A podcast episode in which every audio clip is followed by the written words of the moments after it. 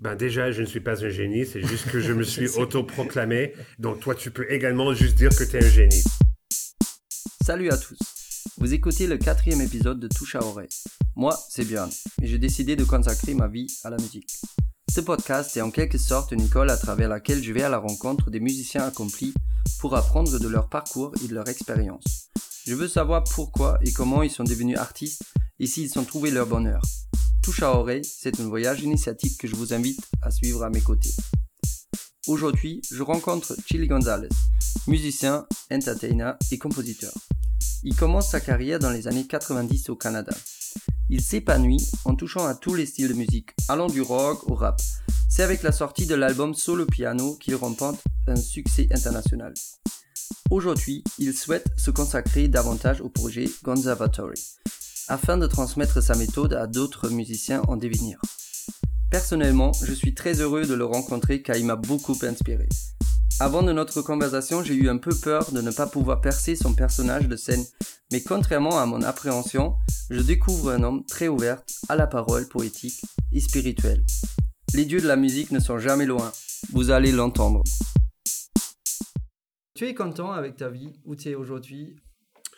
Ah, ben déjà, le fait que je vive de ma musique, j'ai l'impression que j'ai gagné la loterie. Et je, dirais ça pour n'importe quelle euh, obsession ou intérêt que les gens ont. Euh, c'est un, c'est un privilège de, de, pouvoir faire ce qu'on aime et de vivre de ça. Euh, je trouve ça extraordinaire. Donc déjà, je suis très reconnaissant de, de ce fait. En même temps, ça m'obsède.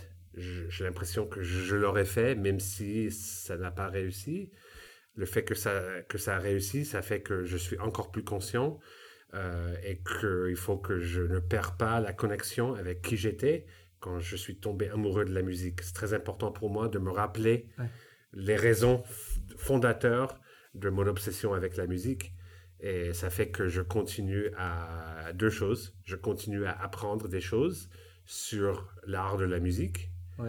Mais je fais beaucoup d'efforts pour être sûr que je vais continuer à m'amuser parce que c'est les deux choses qui ont fait que je suis devenu musicien. C'était pas que juste je m'amusais avec mes amis dans des bands et tout ça. C'était aussi le fait que j'ai senti le plaisir de devenir meilleur et meilleur euh, quand on apprend quelque chose. Euh, donc, euh, si je ne perds pas le fil de ces deux choses, je suis très satisfait. Et voilà, je viens de faire je sais pas, quatre concerts en cinq jours, le cinquième en six jours ce soir. Et euh, tous les concerts, ils étaient euh, satisfaisants pour nous. Et il y avait un public euh, très chaud. tout le monde s'est amusé. donc, vraiment, on crée beaucoup d'énergie positive pour tout le monde et pour nous-mêmes. donc, mais les projets, de plus en plus, où je m'oriente vers le partage de la musique, c'est peut-être lié à cette on peut dire gratitude en français Je sais pas. Je sais pas, je suis pas non plus français, mais c'est pas grave. Laisse les, euh, les. Dankbaarheid. euh, le, le, fait de, d'avoir euh, cette opportunité, ça fait que de plus en plus, je fais des projets comme le Conservatory, où, je, où je partage la musique avec des autres musiciens, ou les masterclass que je fasse sur scène, c'est pour aussi partager et euh, c'est pour, comme je dis, c'est pour plaire aux dieux de la musique. Euh, et quand je vois des musiciens qui ont une position très privilégiée, mais je ne vois aucune trace de plaire aux dieux de la musique, je, trouve ça malsain. Et donc, euh, je fais mon mieux pour toujours penser à eux. Cool. c'est très bien là, ce que tu as dit. En fait, j'enchaîne là. le moment où tu as dit, euh, où il y a ton rêve qui est né, euh, ton obsession qui est née, c'était quand en fait? C'était euh, à bah, je, l'ai je l'ai depuis que j'ai conscience. Donc, ah ouais. bah, mon grand-père m'a déjà montré le piano quand j'avais 3 ans. Et je crois que l'obsession est, est, sans doute née dans, dans, cette époque-là, mais où j'ai pas le souvenir précis, mais, mais je, je, me sentais protégé et projeté en même temps devant cet instrument j'ai senti que ça pourrait me, me donner une place dans la société. Ça, c'était plus tard. Déjà, une place dans ma famille, c'était beaucoup.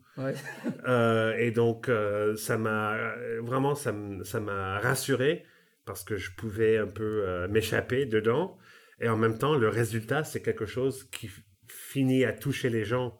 Et donc, il y a un côté très intensif de l'intériorité, du de, le processus de répétition, d'apprentissage, juste de penser tout le temps. C'est très intérieur.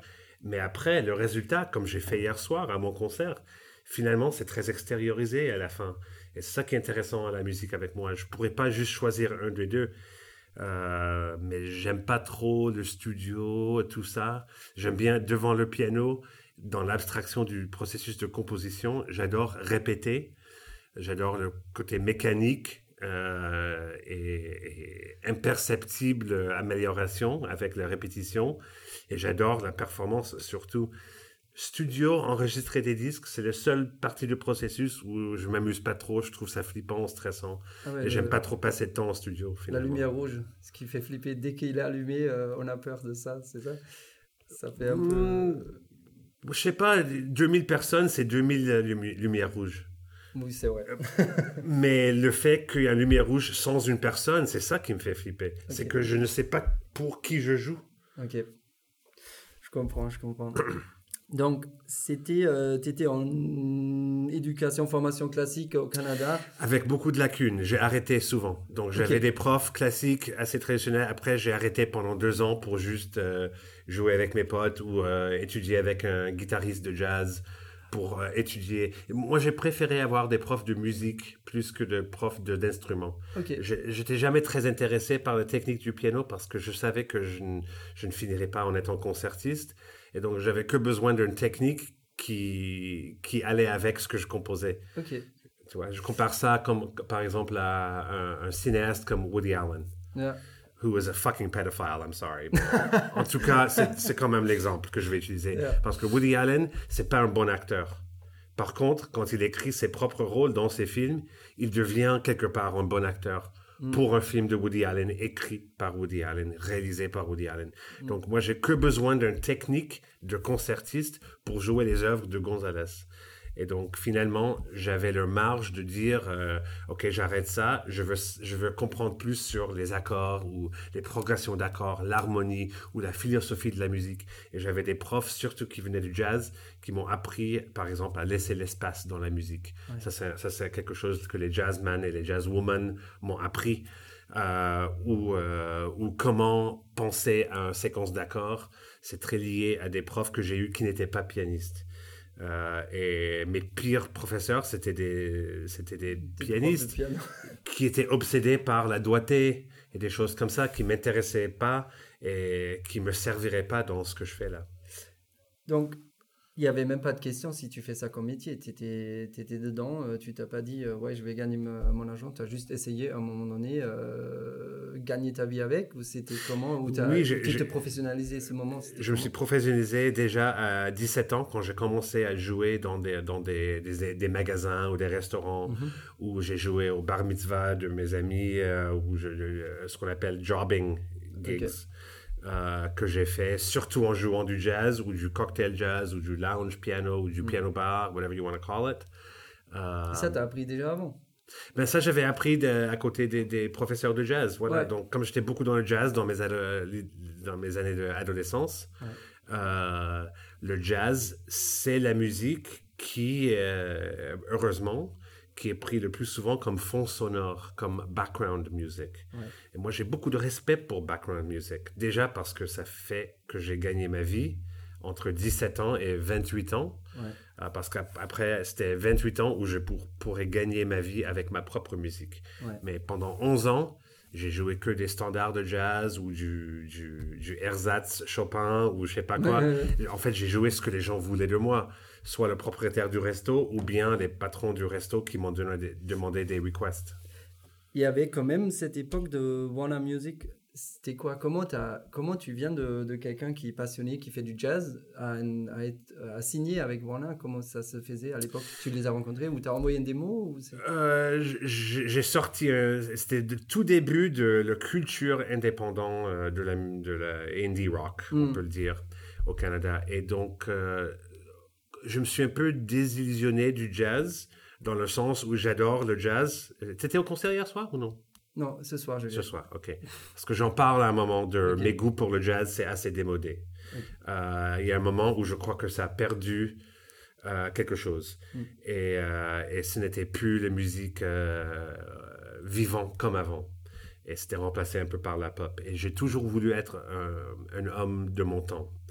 Et j'ai utilisé tous les esthétismes de jazz que j'ai appris et je me suis dit, je vais me mettre un peu plus à la musique pop. Mm. Et à cette époque-là, j'écoutais beaucoup de Prince et Stevie Wonder, des gens qui évidemment avaient une virtuosité de musique, mais qui ont canalisé cette virtuosité à un service de trouver leur public, où ils étaient, sur le champ de la pop musique. Mm. Et c'est ce que je fais de ma façon maintenant. Je prends mes influences jazz, un peu classiques, mais je rejoins les gens où ils sont. En 2019, euh, et, c'est pour ça que je, fais mon concert comme je le fais. C'est pour inclure les gens et pour leur montrer que euh, c'est moi qui les ai retrouvés et qu'ils peuvent rester où ils sont. je vais venir vers eux avec tout, tout, euh, tout avec tout ce que j'ai en main. J'ai une question là-dessus. En fait, quand tu écris pour le concert d'aujourd'hui, quand tu as écrit ces morceaux, pendant le processus, tu penses à ton audience, donc euh, genre à l'effet que les accords, les, les, choses que tu écris vont avoir sur l'audience, ou tu, tu, te libères de tout, tu es dans une bulle et tu écris euh, pour la beauté de la musique? Est-ce qu'il y a déjà dans je, je, dirais au début du processus, c'est que pour moi, mm. à un moment, ça se transforme. Et ça se transforme euh, avec un, une étape au milieu. C'est l'étape où je joue là pour mes amis et d'autres musiciens j'ai confiance dans leur opinion. Et c'est là où je commence à prendre conscience de si ce qui me plaît va déjà plaire à, mes proches. Là, je fais déjà un tri peut-être, ou je fais des changements, où je me rends compte qu'il y a un morceau qui est trop compliqué, ou je sais pas quoi, ou un morceau qui devrait être plus compliqué. C'est toujours un peu euh, différent chaque morceau. Et finalement, quand je commence à choisir les noms des morceaux, quand je commence à à écouter les, vraies prises, c'est là où je commence à vraiment penser au public euh, parce que je pense à le meilleur titre qui peut rendre le morceau plus fort.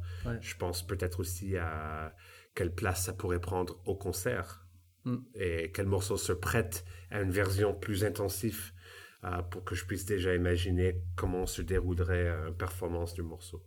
Ça, c'est vers la fin du processus. Intéressant. Ça, ça, ça, commence en hyper subjectif et ça finit en hyper objectif. c'est là le côté pop euh, où tu rentres, euh, il faut que ça peut devenir populaire, donc tu donnes euh, les ben, je, je dis que je suis l'artiste pendant un an ou deux, pendant que j'écris les morceaux, et à un moment, je transforme et je morphe en mon propre directeur artistique. Et comme j'ai pas de label, à part le mien, je suis mon propre directeur. clair. Et mes amis sont, sont aussi des A&R quelque part parce qu'ils me donnent beaucoup de conseils et je, je, je tiens leurs conseils à cœur. Pas mal. J'ai écouté un peu de ton rap euh, au début que tu étais à Berlin. Et on entend euh, que la fin avec Borna et l'époque après, ça t'a marqué. C'était ultra dur que, que ça n'a pas enchaîné ou parce que je vais, je vais le citer, hein, Make Warner Brothers Fuck Their Mother, c'est comme oui, des paroles oui, euh, chaud, quoi.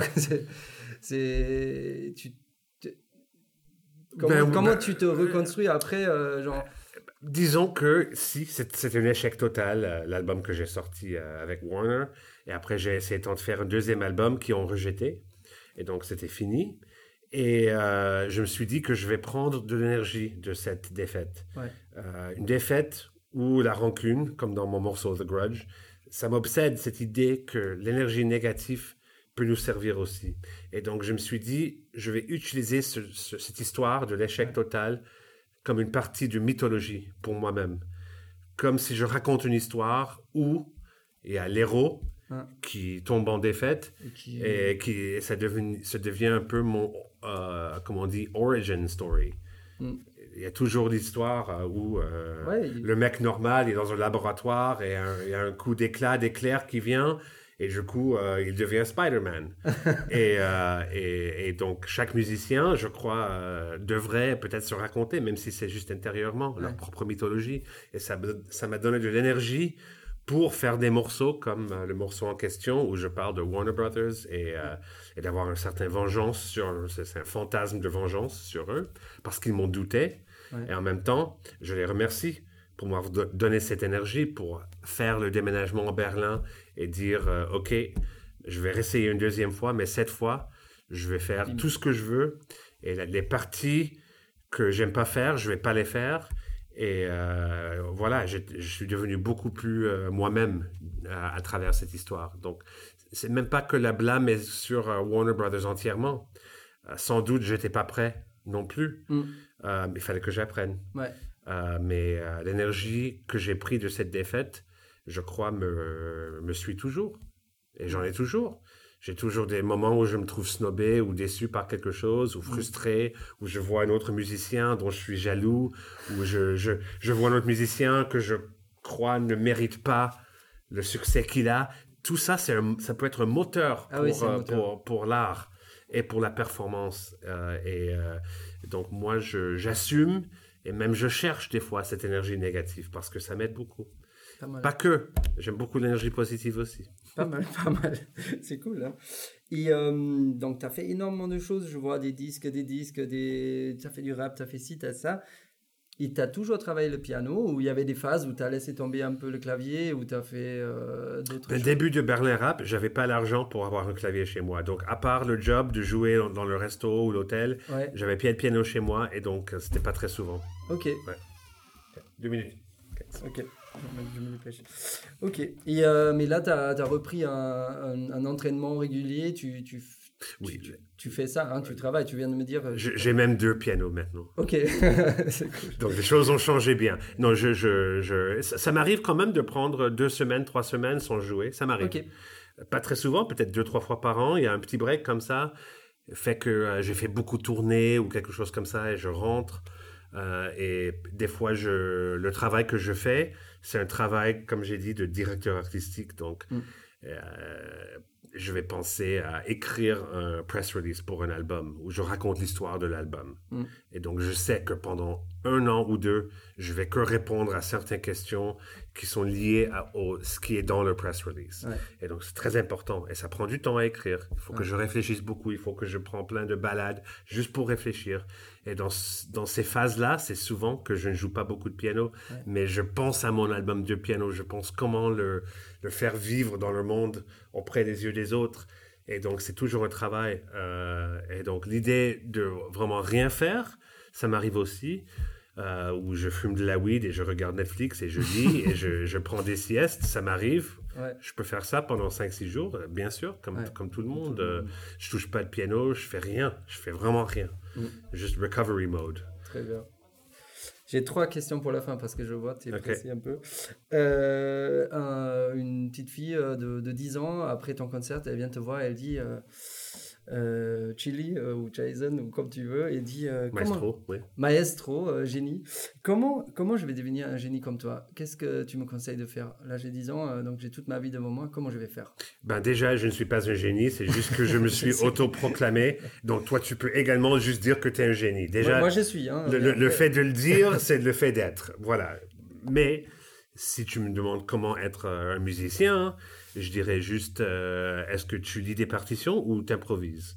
Et si elle me répond que elle fait que improviser, je dirais prends un peu de temps et essaye de lire des partitions. C'est important aussi. Cette mode de musique est importante. Vice versa. Si elle me dit, et c'est plutôt le cas avec des enfants, je fais que lire par partition, je dis improvise. Trouver des amis qui jouent des instruments et faire des groupes avec eux. Apprends la musique à la radio que vous aimiez jouer et essaie de le reproduire. Déjà, fait beaucoup de travail déjà. Ça, vous avez pendant 3-4 ans juste à comprendre à comment improviser ou, euh, ou euh, d'apprécier d'être avec ses amis et jouer de la musique. C'est ça qui va donner l'obsession, c'est ça qui va créer l'addiction positive. Hmm. Ok, cool.